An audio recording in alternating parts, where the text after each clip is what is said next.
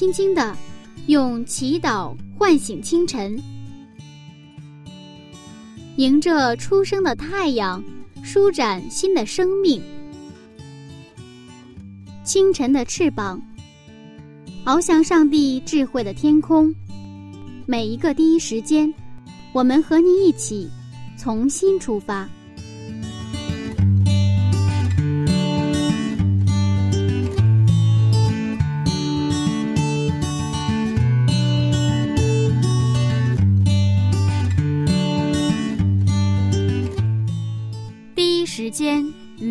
上帝相遇，精彩人生从上帝开始。收音机前的听众朋友，欢迎收听希望之声福音广播电台。全新的一天，全新的自己，柚子问候您早上平安。很高兴今天继续和您分享晨读《创世纪》的精彩故事。希望今天的内容能给您带来不一样的看见。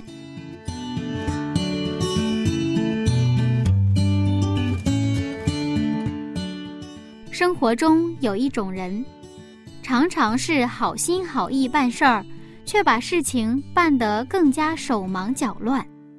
为什么会出现好心办坏事儿的情况呢？在今天的内容里，我们发现亚伯兰也是好心好意办事儿，反倒添了更大的麻烦。为什么会这样呢？还是让我们一起回到亚伯兰的时代。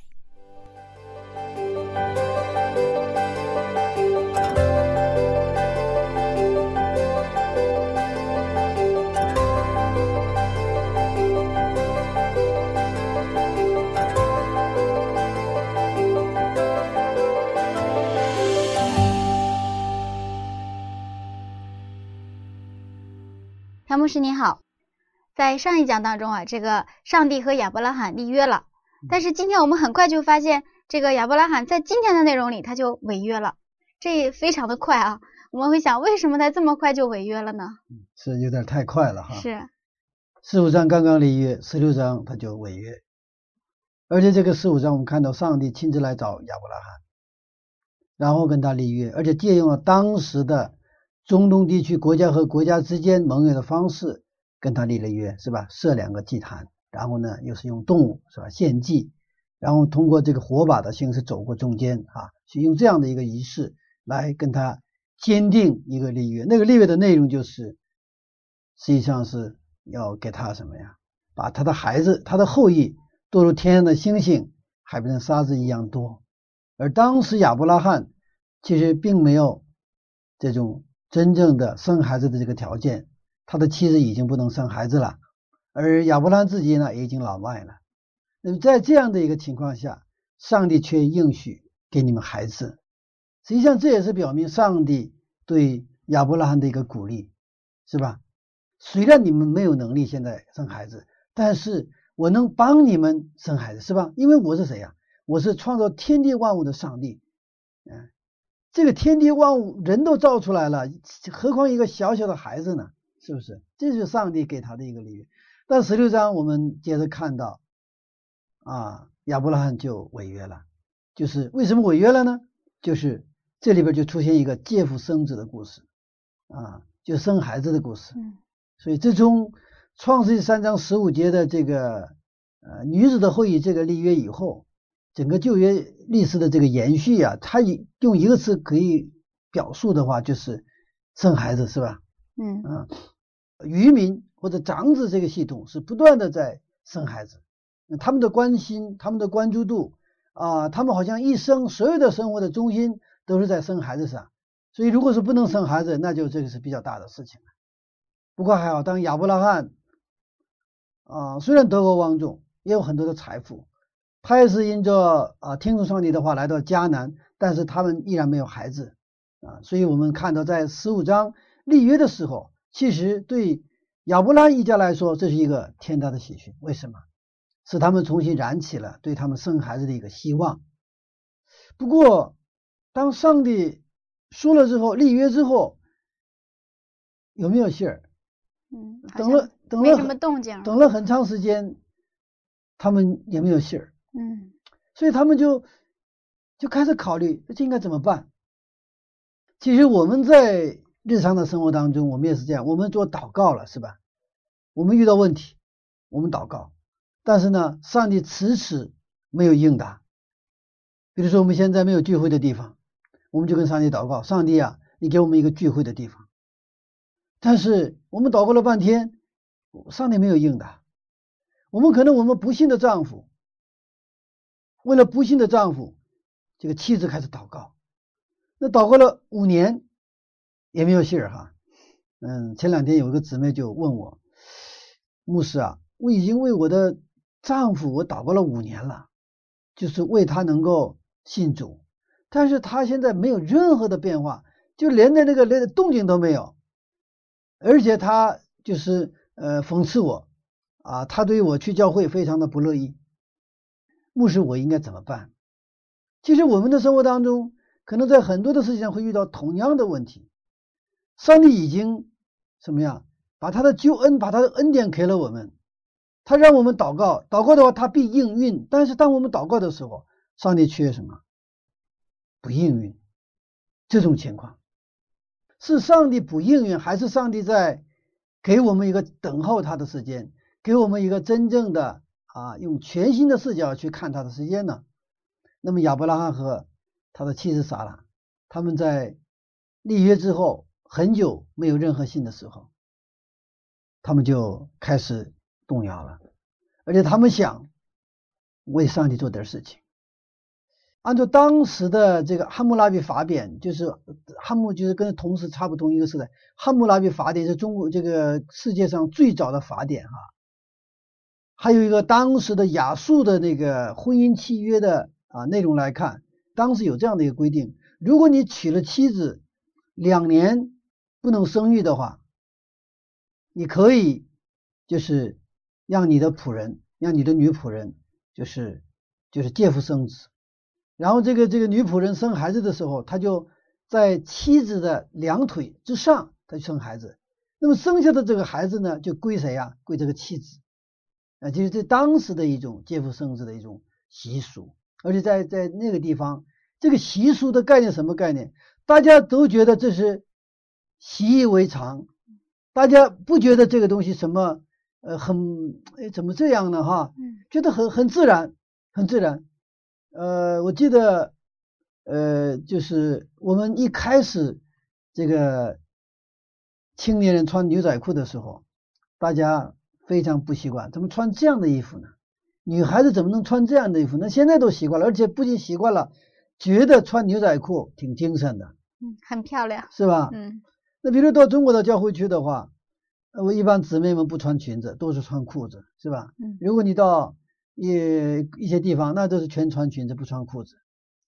所以我们都穿裙裤子的这种文化里边去教会，如果是你要去穿裙子，而且这个穿的裙子是。即便是长裙，如果是花花绿绿的裙子的话，大家非常的不习惯。那穿裤子当然没有穿裙子漂亮了，是吧？啊，那但是 他们习以为常了的时候，我们不觉得穿裤子就是不自然，反而觉得自然，而且是穿裙子就不自然。在当时那个文化里边，继父生子，就是说用女仆人来去传宗接代。这种习俗和这种文化呢，大家已经是，跟就是大家觉得就是非常非常普普普遍，就是很正常，是他们生活当中的一部分。嗯，你看这种习俗、这种文化，加上上帝虽然立约了，但是有很长的一段时间没有什么任何消息的时候，突然出来一个妙计了。这个妙计还出在谁的身上？这个妙计出在。不是亚伯拉罕，是他的妻子撒拉的身上。在今天也有这种借腹生子的故事，哈，嗯啊，当然这个借腹生子都是都偷偷的，是不是？一旦曝光了，那就不得了了，是不是？在当时的都不需要曝，就是你曝光了也没问题，这个东西就是很正常的一个故事。所以撒拉他想出了一个妙计，什么妙计？就是借用他们从埃及带过来的那个，就是女仆人。就是夏家，把夏家送进了丈夫的房间，然后呢，通过夏家就生子，然后这个实际上这个孩子的真正的他的一个继承权属于谁呀？还是属于撒拉？但是我们发现这个亚伯拉罕的反应就更有意思哈。嗯，我们看一下哈，这个十六章的第二节，十六章第二节，萨来对亚伯兰说：“耶和华使我不能生育，求你和我的使女同房，或者我可以因他得孩子。”亚伯兰听从了萨来的话。嗯，哇，这个亚伯兰哈，有点让人不太理解啊，他怎么能这么顺从就听了他妻子的话？你看他中间那个环节没有什么，嗯，亚伯拉说你怎么能这样呢？对对，他没有任何拒绝。咱们就抛出怎么这个上帝的约哈，嗯抛出那个东西。当他的妻子提出这样的一个建议的时候，亚伯拉没有任何说不 no，或者说啊、我们祷告祷告，没有任何这样的呃一种反应，他直接就是亚伯拉罕听从了谁的话？下来的话，撒来的话。我们看这个三节，三节。那时亚伯兰在迦南已经住了十年。他们从哈兰到迦南的时候是七十五岁，那么这个是这个事情发生在八十五岁的时候，就了十年了，已经是不是？嗯那么上帝立约之后，实际上也用了很长的时间。那么刚才我们也谈到，撒来就是在当时的那个文化背景里，他也是很对他来说可能是很自然的提出了这样的一个妙计。那从动机上来看，撒来的动机是什么？是成就什么？上帝的旨意，上帝的约，对吧？嗯要成就上帝的约。亚伯兰听从撒来的话，也是为了什么？成就上帝的约。这个故事不要仅仅从道德层面上去看，你要从道德层面去看的话，这个绝对是这一家是这个这个真的是很差劲、很差劲的一个家，是不是？这哪是一个别说基督徒了，就是就一般的正常人家庭都不是哈。他只能是他们家里偷偷啊发生的故事，但是我们知道这个故事记录在哪里啊？圣经啊，记录在一个 Holy Bible 非常圣洁的这样的一个圣经里边，居然写着一个亚伯拉罕家庭里发生的这样的一个借父生子的故事，对不对？嗯啊、就是不信上帝的人，刚开始只看这个故事的话，什么乱七八糟的，对吧？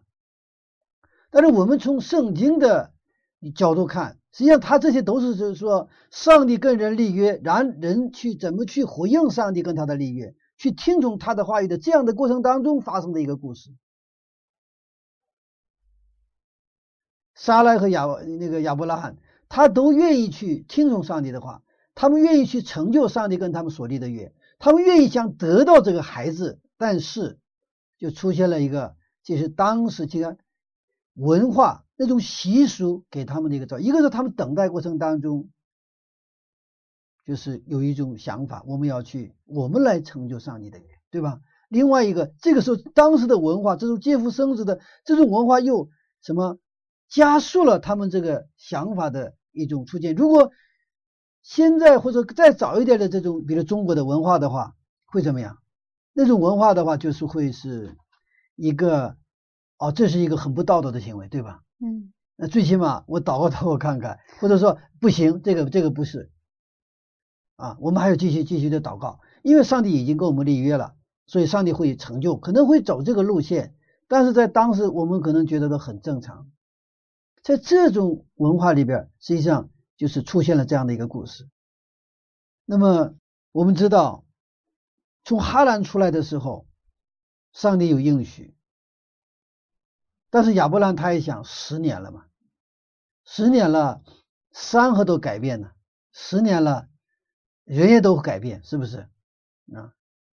但是这个十年当中，他们也是已经等待了很长时间了，但是依然看不到这个结果。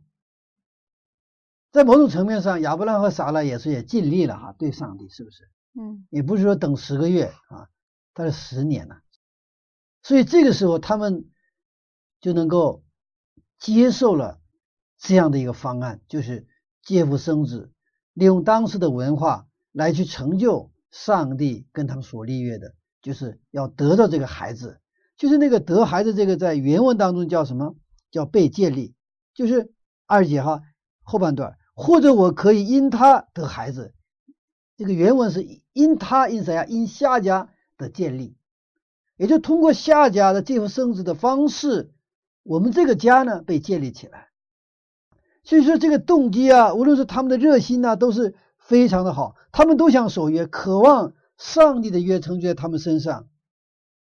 然而，在上帝的应许在迟迟得不到兑现的时候，就等不住了，人就要想行动了，人就要就自己来，就说就是出山，自己来主动的去去要完成这样的一个情况。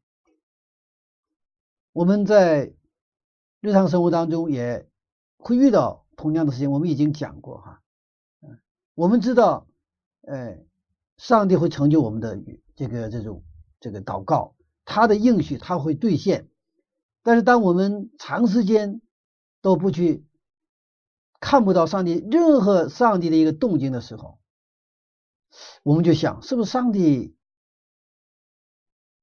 让我们行动呢？是不是我们只是在那儿傻呆呆的在那儿祷告完了，就是只是在等待呢？其实我们等待中的这种信心是需要什么？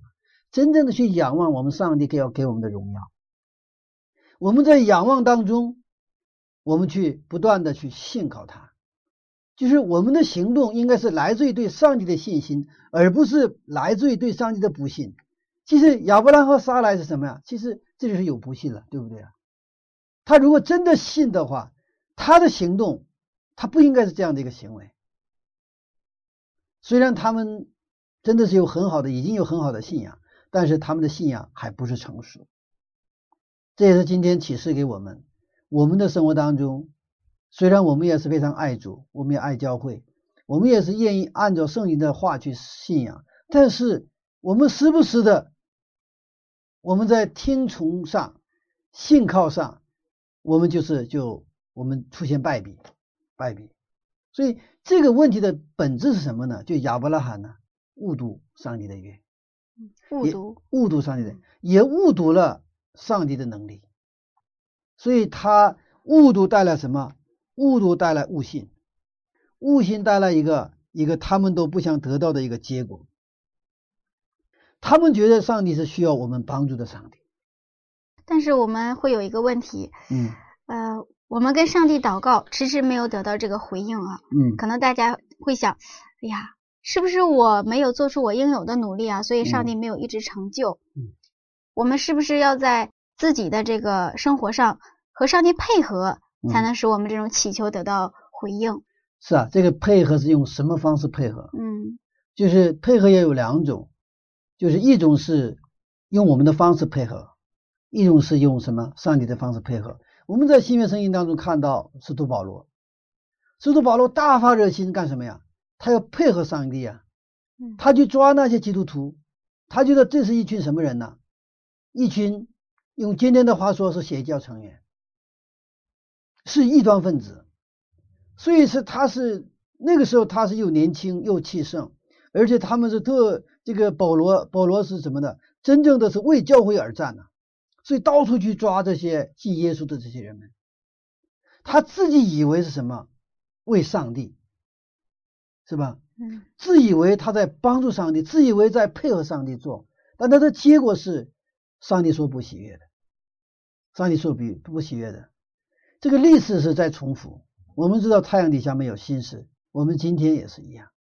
所以你看亚伯拉罕，他是这个行为，他本质上是我刚才说了嘛，对上帝这个约的应该是一个误读，他没有完全读懂了这个约的真正的一个内容。啊，他知道他这个是要什么，要给给这个亚伯拉罕孩子，但是上帝的约的内容是要通过谁啊？通过亚伯拉罕，是通过亚伯拉罕杀来给这个孩子。这个呢，他理解了一半了嘛？是通过那个亚伯拉罕嘛？亚伯拉罕跟夏家嘛？是不是？那一半是对的，一半是亚伯拉罕嘛？但另一半应该是谁啊？应该是撒来，不是夏家。上帝的计划是亚伯拉罕跟撒来之间要生孩子。不是亚伯拉罕加上其他之间生孩子。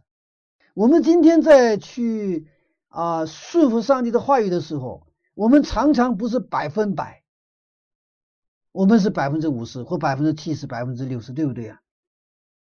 啊，举个例子吧，上帝说要怎么样啊？要传传福音，对不对啊？那我们就要听从传福音。但是我们在听从传这个传福音这个上帝命令的时候，我们有的时候我们是靠我们的力量去传福音，我们把它作为一个任务去传福音，不是作为一个使命。大家知道，任务和使命是两码事情啊，这个是不是一样的？我们当我们去用任务去传福音的时候，这个福音是传起来非常非常难。嗯，所以你看，我们当传福音啊，我我记得我有一个。非常要好的一个同工啊，有一天他跟我就聊天啊，聊天关于这个福音的事情，他就说，这个第一句话是什么？他说现在传福音太难了。他是非常有热心的，他每天到处去传福音，非常热心。但是他第一句话说现在传福音太太难了。第二句话说现在传不了福音，人们都不接受。为什么？我说为什么人们不接受？你你知道吗？我天天到处去传福音，但是人们都不拒绝，都拒绝接受福音，所以现在传福音是不能。我当时是跟这个同工我就笑着说了：，当你不相信人们能接受福音的时候，你去再跑没有用。你自己都不相信人家能接受，人家能相相，人家能相信吗？因为你是把当做一个任务啊，我应该我应该传福音基督徒，对吧？但是这种这种想法，但你心里是怎么想？我传也是他不能接受。我带着你看，我们一个人就是分裂了嘛。我的内心内内心是想，我传福音他不能接受，不会接受。我相信什么？相信人家不会接受。另一方面，我又觉得应该应该传福音。他是带着这样一个很很矛盾的两种东西去去向人家传福音。但是要知道，人是心灵感应的。当你去给别人传你自己都不信的东西的时候，人家是人家接受的信息是不是你嘴里讲出来的东西，而是你身上透出来的那么一个东西，你自己都不信不信的东西，他他觉得哦，他都不相信，我怎么能相信呢？所以结果是人家不接受你，是拒绝你。这个就是刚才所说的，说我听从了上帝的，我去传了福音，对吗？但是我的心听没听从？没有听从，就是亚伯拉罕。应该是加沙了，而不是亚伯拉罕加上夏甲。上帝要成就的他的约是什么？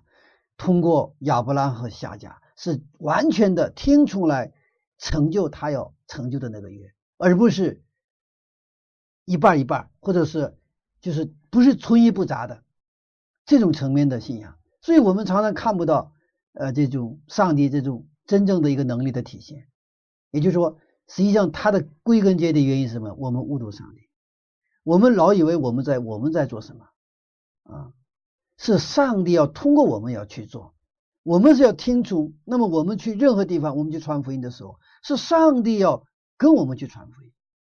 我们在新约圣经当中，我们也看到耶稣又说了嘛：“你们要传福音给什么？给万民听。”大家注意这个细节哈，他是传福音给万民听。耶稣没有说你要说服他们来到教会，耶稣没有，你尽管去传福音，去外面听，圣灵要跟你同在，因为这上帝就上帝要通过你来做工。人的心是什么来感动啊？是圣灵会感动。如果圣灵动工了，但是那个人他拒绝，他的心门没有打开的时候，你用什么各种各样的方法，用你使出浑身的解数，你就要说服他，你说服不了。绝对说服不了。我们的心是需要被感动的，我们的心是被折服的，我们的心是必须要看见那个真正的属灵的东西的时候，我们的心才真正的去去跟随这个东西。那有的人可能是这个，我们因着呃人际关系啊、人情的东西，他会给你一个面子哈，但他的心并没有被真正的去为上帝所动啊，所以。亚伯拉罕的这种啊情况啊，我们知道哈，他想帮助上帝，他想去做什么时候，而不是上帝他接受的不是上帝让他去做的事，做什么事情的时候，他这个结果就是会看到我们今天这样的一个结果哈。现在很多人认为哈，为了从商去学 MBA。可是世界超一流企业三千个企业的总经理级级别的三千个人的啊，他们的出身啊，有一个机构做了一个调研，结果发现什么呀？他们不是 MBA 毕业的，啊，就是不是商学院毕业的。那么他们是从哪儿毕业的呢？他们是军校毕业的。军校毕业。军校毕业的。所以 MBA 商学院和军校的差别在哪里？MBA 它教授的焦点是什么？它就是实际上技术，如何管理，如何做成本核算，如何做营销，这些需不需要？都需要。但是仅仅这个够不够？你学会了怎么做管理，学会了怎么去挣成本核算，学会了怎么去这个去营销，学会了怎么去搞这个人力资源，够不够？这个东西是应该是都学到应该学的东西，但是这个并不是保障你成为超一流企业的真正总经理级别，这个达到这个程度的一个呃 CEO 的一个一个根本的一个条条件。我们看军校教什么？军校实际上是教的什么呀？立正稍息，负责，没有借口，都是关系到啊那种品格的东西，严格、守时、正直。勇气，军校训练的是这个东西。那么，这是我们今天对我们来说，我们在圣经里，我们究竟在学什么？我们带着这样的事，我们看看，我们究竟在圣经里学什么？我们究竟在圣经里学的是那些知识，还是真正的那种给我们带来品格上的更新的那种能力呢？上帝在我们身上要成就的是什么？他的品格。那我们的品格是怎么去成就？我们认识他的时候，我们认识我们的耶稣基督的时候，上帝会恢复我们的那种原来伊甸园的时候那个形象，也就那个品格。我们拥有这种品格的时候，我们就有能力。我们带着这个品格去传福音的时候，这个品格也代表着我们这个耶稣的心为心哈。这个传福音的时候，这个能力就出来了。所以说，我们基督徒的生活必须不是追求的商学院的方向，而是追求什么军校的这个方向。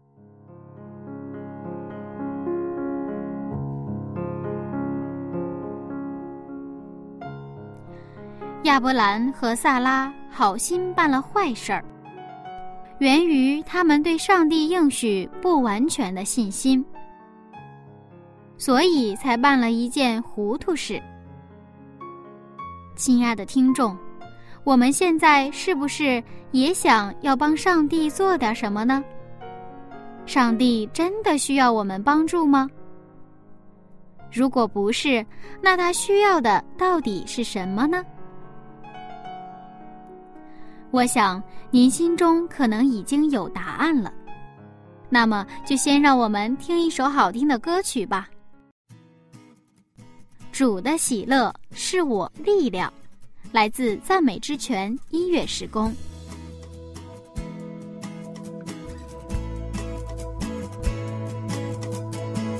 主的喜乐是我力量，救恩是我盼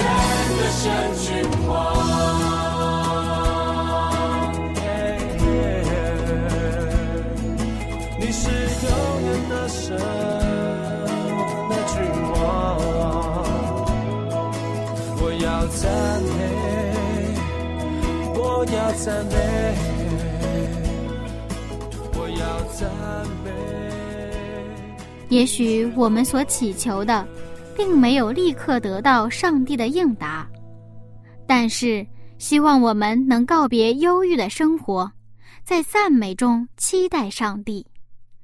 愿主的喜乐能成为您的力量。好的，欢迎您和柚子继续回到清晨的翅膀灵修栏目。现在正在进行的是晨读《创世纪一百讲》系列讲座。接下来我们继续讲亚伯兰的故事。那么我们还是要说回呃回到这个亚伯拉罕。那么亚伯拉罕当时在在接受在上帝的训练，对吧？嗯在成熟当中，但是他的训练还没有完成，没有还没有完成，还在过程当中，所以他老有一种周边的环境的习惯的这个习俗的影响，叫他的思维，他的思维在遵循上帝的话的过程当中，他受到干扰，所以他想用他的人的方式去想解决谁的事情，上帝的事情，所以上帝的事情必须用上帝的方法去成就，而不能用人的方式去成就。我们现在这个基督徒缺乏的不是圣经知识，圣经知识要学习的，但是我们现在缺乏的不是圣经知识，而是当我们去传福音给别人的时候，我们需要的是真正的一个我们的品格，我们的爱心。我们知道，文盲父母能不能把孩子带出来？能能嗯可能是博士后的父亲，也许把带出一个败家子儿来。他的差别在哪里呀、其实我们的父母就是把他的生命给了我们，把他的爱给了我们。我们其实这个就是一个很重要的一个方向了。我们如果在圣经里边得不到耶稣基督的生命，通过圣经哈，我们如果通过信仰，我们得不到上帝的生给我们的生命和上帝给我们的爱，我们无法给别人生命。你怎么去救生灵啊？现在我们最大的危机是什么？我们个人信仰生活还是教会的最大的危机是，我们把圣经知识化，把圣经知识化，而不是把圣经变成一个真正的是什么见证耶稣基督的东西，就是不是把它变成一个生命的东西。所以我们经常啊看到我们教会经常做培灵嘛，那培灵怎么培灵啊？就学圣经知识嘛。很多的时候，跟着老做不做吧，大家习惯了，因为我们不做不行，一年得怎么也得办几次培灵班，但是呢，我们的灵命没有什么太多的改变，这就是一个方向的问题。亚伯拉罕他知道他可以把这个上帝跟他立约的内容背出来，没问题。就我们有时候背那个圣经章节一样能背出来，但是他这个时候对上帝的关系层面上，他的信心还不足以他完全的信靠，所以这个时候，当遇到问题情况的时候，当很长的时间他们到了迦南十年之后还是没有孩子的时候，他们就行动了，他们用想用人的方式去解决上帝的课题，所以这个结果这个是非常呃好不好？嗯不好，我们接着就知道了哈。你看啊，夏甲所生的以斯玛里是今天谁的后代啊？阿拉伯，阿拉伯这个民族的后代，嗯而以色列民族跟阿拉伯民族其实其实他们是同父异母，对，一个爸爸，两个妈妈，嗯同父异母，但但是他们是几千年来一直和不和睦？不和睦。那今天的中东的问题，实际上就是这个时候，这这是他的这个发端于这个这个借腹生子，就在他这个亚伯拉罕的家庭里发生的这个一个故事，就是亚伯拉罕家庭发生的故事是什么故事？实际上是亚伯拉和撒拉没有完全信靠上帝的故事。是他们违约的故事，所以他们一个小小的违约，而且这个违约或这个借腹生子是完全可以理解和原谅，原谅，而且在当时的人们看来，这个是习以为常，没什么，对吧？而且甚至可能误以为，哇，他们真的不错呀，哈，为什么？你看撒拉，他为了成就上帝的约，宁可牺牲自己，对不对啊？我们可能都可以去这样去误读他们的这个故事。但是他们的这样的一个在信靠上面的不是完全的顺服，却成就了几千年来的问题。他为了解决当时不能生孩子的问题，结果造成了什么更大的问题？所以我们开头也讲到，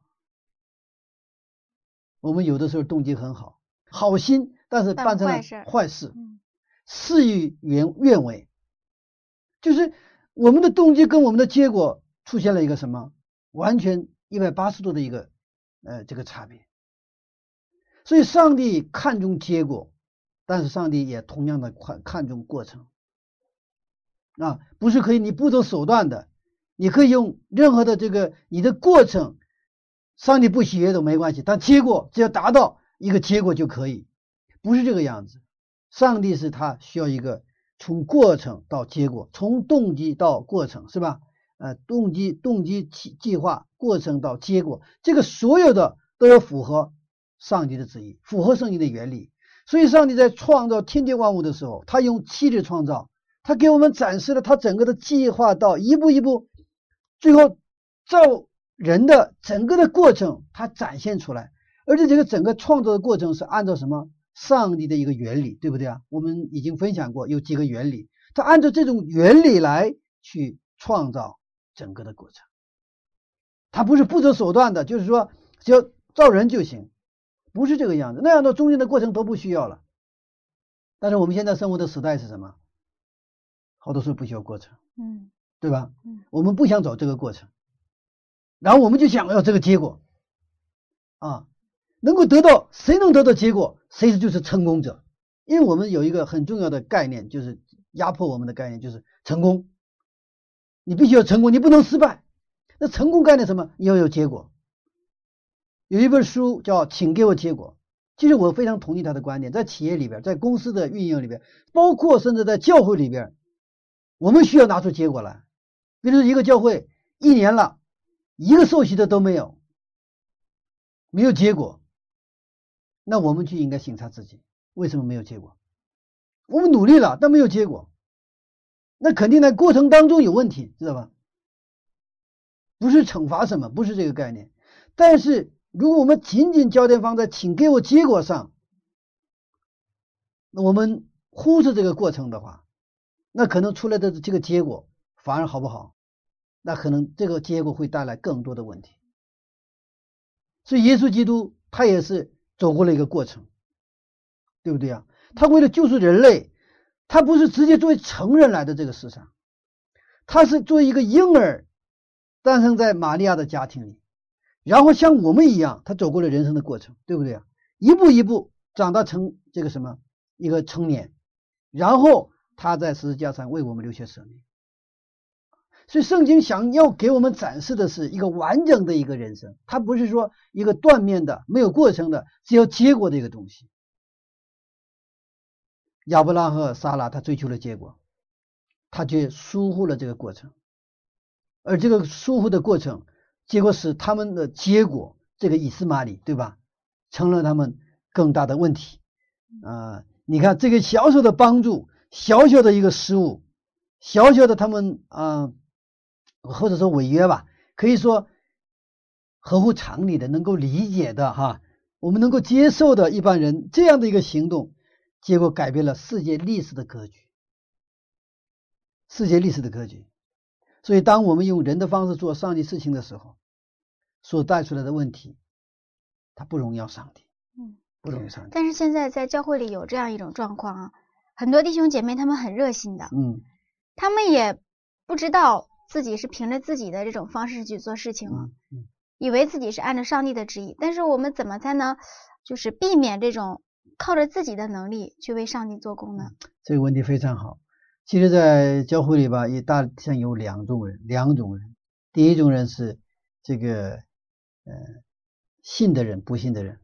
有教会里其实分两种人啊。那么信的人当中，他也是这个不冷不热不热的人和。发热心的人有两种，嗯，不冷不热有发热心，嗯，不冷不热啊，一般一般不会出太大问题。不冷不热的人，他就不冷不热嘛，嗯，呃，就是就是那么一个好像是温水的那个状态哈。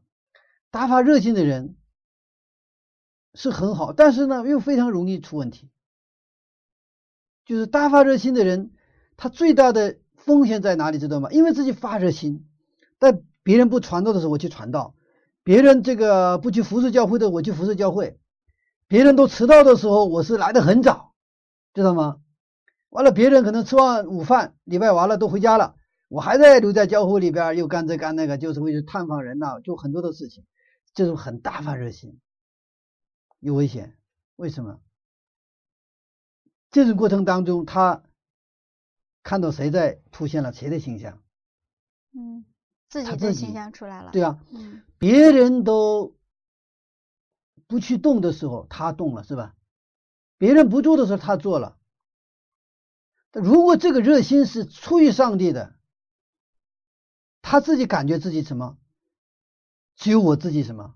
我自己在为上帝做事。就像以利啊，大发热，后来怎么样？跑了以后，嗯，他就那时候开始埋怨上帝嘛。就剩下我一个人了，对不对啊？结果上帝说：“No，不是，我为已经藏了多少七千人是吧？嗯，七千个先知，我们看不到。其实我们的发热心是好的，但是发热心一定要出于上，而且是发热心的结果要荣耀上帝。通过我的服侍，我来的早，回去的晚，我去探访，我去为别人祷告，我就大发热心。”那么这个过程当中，我不断经历什么？哇，上帝真好，上帝真好，上帝真是一个爱我的上帝。如果你不断经历这样的一个过程，然后不断去啊有这种感动的话，你这个热心是真是祝福很多人的祝福，知道吧？你不会去评断人，你也不会去审判人，是不是？你更不会去抱怨啊，这种人是不会抱怨的，知道吧？嗯。啊，怎么我只有我一个人？这个这个呃，这个关心教会，别的人怎么都不关心教会呢？对吧？这个时候你就很消极，你一消极，你肯定不会荣耀上帝的名，是不是？所以这两种热心啊，而且我们特别是发热心去服侍的时候，我们真的去要注意，不要去抢夺上帝的荣耀，我们要谦卑下来。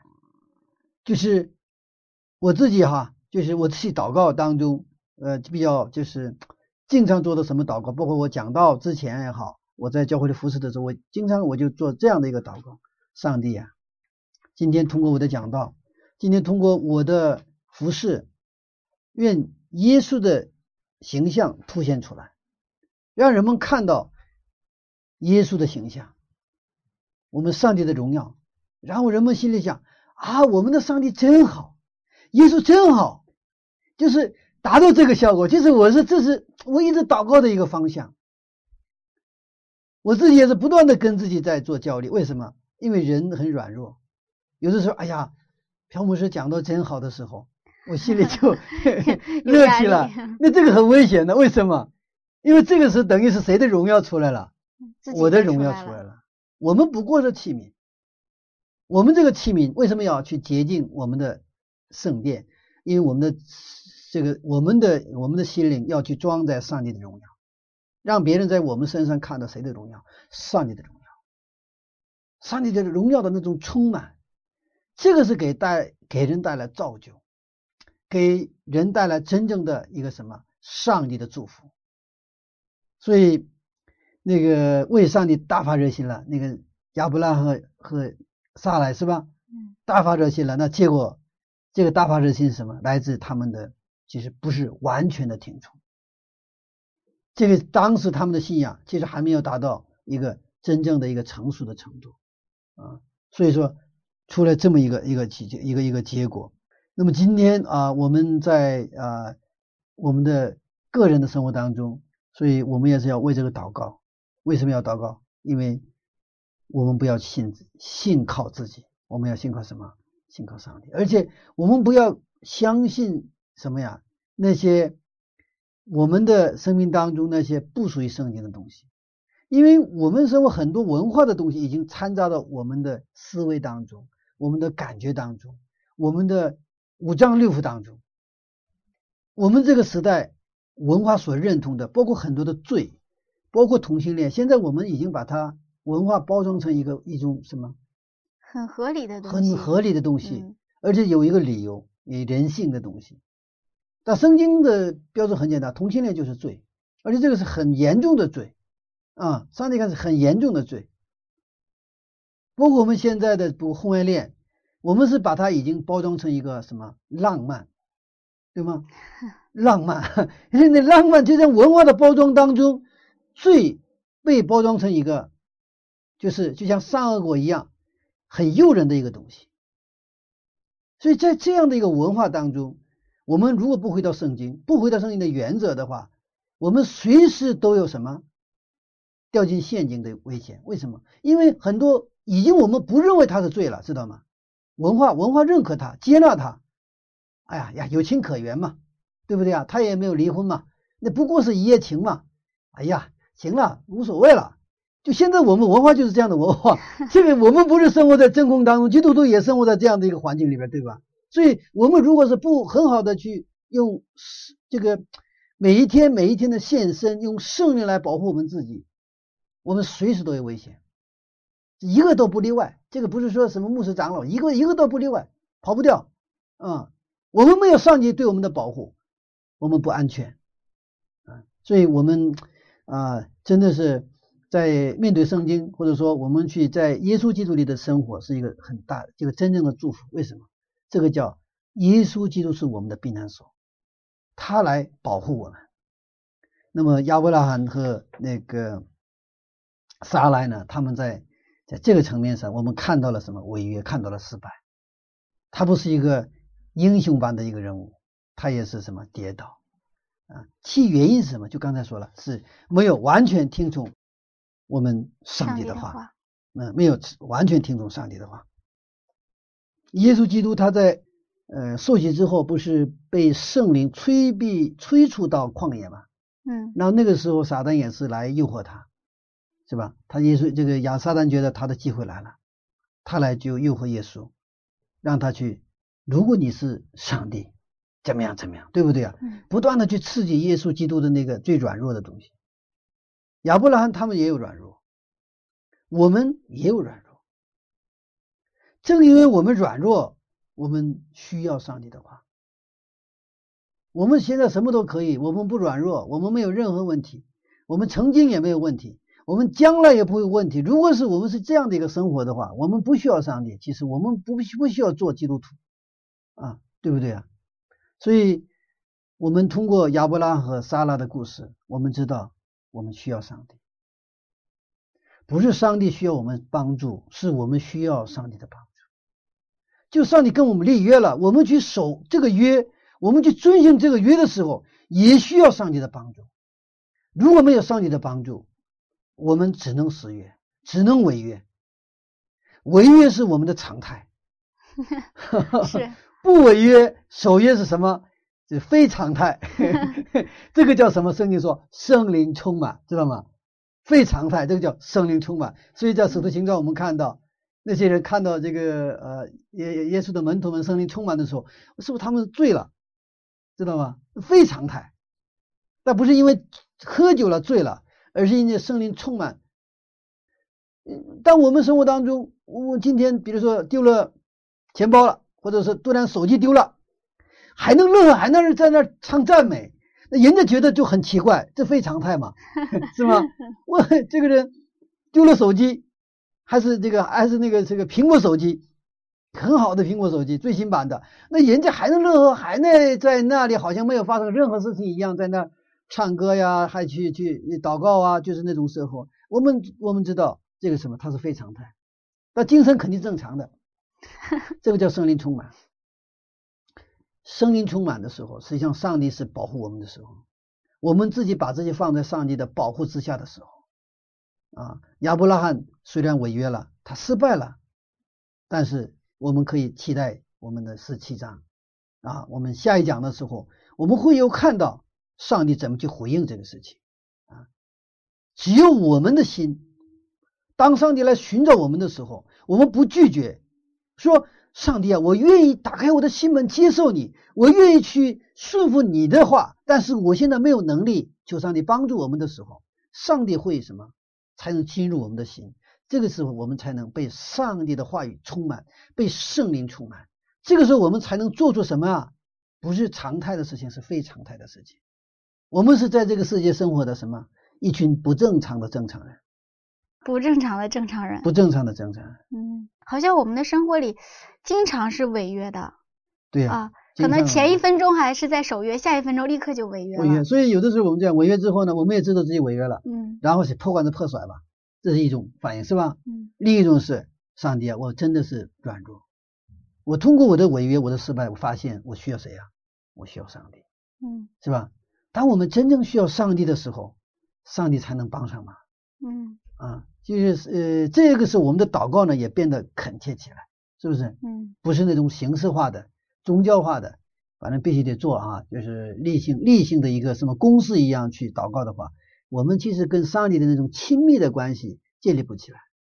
但是我们真的需要上帝，这样的时候，那种跟上帝之间的互动就就很私密的，只有两个人才能彼此那种议会的那种关系，嗯其实这个守约我们自己应该是守不了的吧？我们守不了。嗯嗯，但是我们要做一个呃励志，上帝啊，我愿意守约，就这个很重要。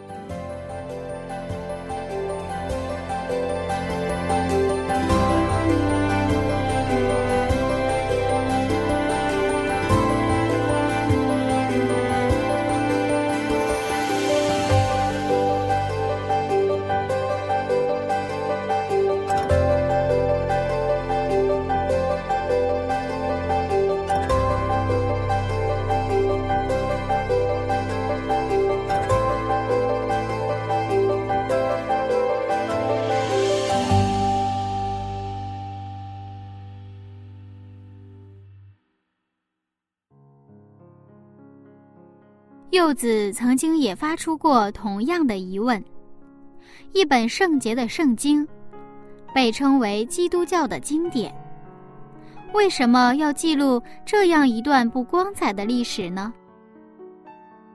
也许有很多人都有过这样的问题，也会有人因此而摒弃基督教的信仰，因为亚伯兰。这样看起来不完美的人和不光彩的事，同样有问题的我们，才会更需要上帝。亲爱的听众，我知道您也会有很多失败的故事，但是没关系，上帝正准备帮助您呢。让我们欢欢喜喜的迎接他吧。下面，请您和柚子一同来祷告。亲爱的上帝，感谢您，感谢您将亚伯兰的故事留给我。上帝呀，我真的需要您，比起任何事物，我更加需要您。帮助我相信您，帮助我荣耀您，帮助我等待您。奉耶稣基督的名祈求，阿门。好的，亲爱的听众朋友，今天的节目又要结束了，新的一天开始了，希望这一天能成为您得胜的一天，信靠的一天。荣耀上帝的一天。下一次分享，我们再见了，拜拜。